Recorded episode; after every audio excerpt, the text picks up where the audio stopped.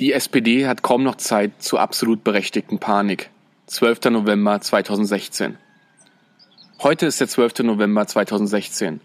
Vier Tage nach Trumps Wahlsieg, zwei Tage nachdem bekannt wurde, dass Frank Staußen nicht für den SPD-Wahlkampf 2017 zur Verfügung steht und einen Tag nachdem bekannt wurde, dass Jung von Matt nächstes Jahr daran arbeiten wird, Angela Merkel als Kanzlerin im Amt zu halten. Die nächste Bundestagswahl ist wahrscheinlich am 17. oder am 24. September des nächsten Jahres. Bis dahin sind es noch knapp zehn Monate. Wenn wir aus den gesamten laufenden Debatten einfach mal die Emotionen und die Unsicherheiten rausnehmen und das alles nüchtern und professionell betrachten, muss man sagen, dass wir in politisch hochspannenden Zeiten leben waren wir fast ein Jahrzehnt lang politisch harmonisiert, scheinen heute viele geradezu elektrisiert. Die einen sehen endlich eine Chance, gegen all das aufzubegehren, was sie ihrer Meinung nach davon abhält oder abhängt, sich selbst zu verwirklichen, und auf der anderen Seite diejenigen, die genau diese Entwicklung als grauenvoll für die Demokratie empfinden.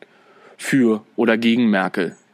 Aus diesem und aus vielen anderen Gründen wird die Bundestagswahl 2017 vielleicht die wichtigste Wahl seit 1998. Es wird eine echte Richtungswahl. Und weil Kanzlerin Merkel wie keine andere Feindbild der Rechtspopulisten ist und mit ihrer historischen Flüchtlingspolitik für die eine Richtung steht, stehen eben jene Populisten für die andere Richtung und rennen damit vom beachtlichen Wahlerfolg zu Wahlerfolg, sodass man deutlich sagen kann, das wird eine für oder gegen Merkel-Wahl. Das sind die beiden offensichtlichen Pole, zwischen denen die Mehrheit der Menschen am Wahltag entscheiden werden. Und dann ist da noch die SPD.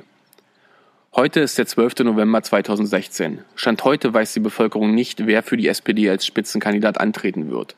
Der Hinweis darauf, dass Angela Merkel bis heute auch noch nicht erklärt hat, ob sie noch einmal antritt, ist dabei völlig irrelevant, weil man zum einen getrost davon ausgehen kann und zum anderen trotzdem klar ist, welche Haltung mit der Merkelschen Politik gerade verbunden ist. Selbst wenn sie nicht antreten würde, wäre dieses Bild anhängig und für einen potenziellen anderen Kandidaten nicht mehr veränderbar. Das wird nicht passieren. Bei der SPD ist das nicht so. Die Unklarheit und das Scheuen vor der Verantwortung nimmt auch jeden Raum und vor allem die wichtige Zeit, mögliche Beliebtheitsdefizite durch Themen und Überzeugung hinwegzufegen. Der Kandidat kann nicht wirken. Und noch schlimmer, dieses Zögern verstärkt das Misstrauen in die SPD. Heute ist der 12. November 2016. Stand heute weiß die Bevölkerung nicht, wofür die SPD steht. Unterstützt sie Merkels Flüchtlingspolitik oder denkt sie, dass eine dringend notwendige Differenzierung zwischen SPD und CDU nur dadurch zustande kommt, sich von dieser Politik abzugrenzen? Darüber hinaus fehlt ein eigener Themenkatalog, der gleichzeitig visionär und dennoch tragfähig daherkommt. Der Mindestlohn ist eingeführt, die Frauenquote auch, die Mietpreisbremse ebenso. Unabhängig von der jeweiligen Ausgestaltung sind damit drei der fünf Wahlkampfhits des letzten zwei Bundestagswahlen abgearbeitet. Ja, Rente wäre ein wichtiges Thema, Europa unbedingt, die endgültige Gleichstellung der Homosexuellen, Bildung, das ganze digitale Gedöns, die Teilhabechance für alle am gesellschaftlichen Wandel. Es gäbe einen riesigen Katalog an sozialdemokratischen Themen. Aber wo sind die, die diese gerade jetzt und bis dahin lautstark kommunizieren und vor allem, was wäre das als klar SPD identifizierbare daran? Heute ist der 12. November 2016. Stand heute weiß die Bevölkerung nicht, mit wem die SPD regieren möchte. Scheinbar ist man sich einig, dass man eine weitere große Koalition verhindern möchte. Aber wenn das so ist, an welchen Alternativen wird gerade gearbeitet? Wie sieht die Machtperspektive aus? Worauf werden sich die Menschen vorbereiten können, wenn sie sich mit dem Wahlprogramm und dem Spitzenpersonal aller Parteien beschäftigen? Was erwartet sie am Wahlabend?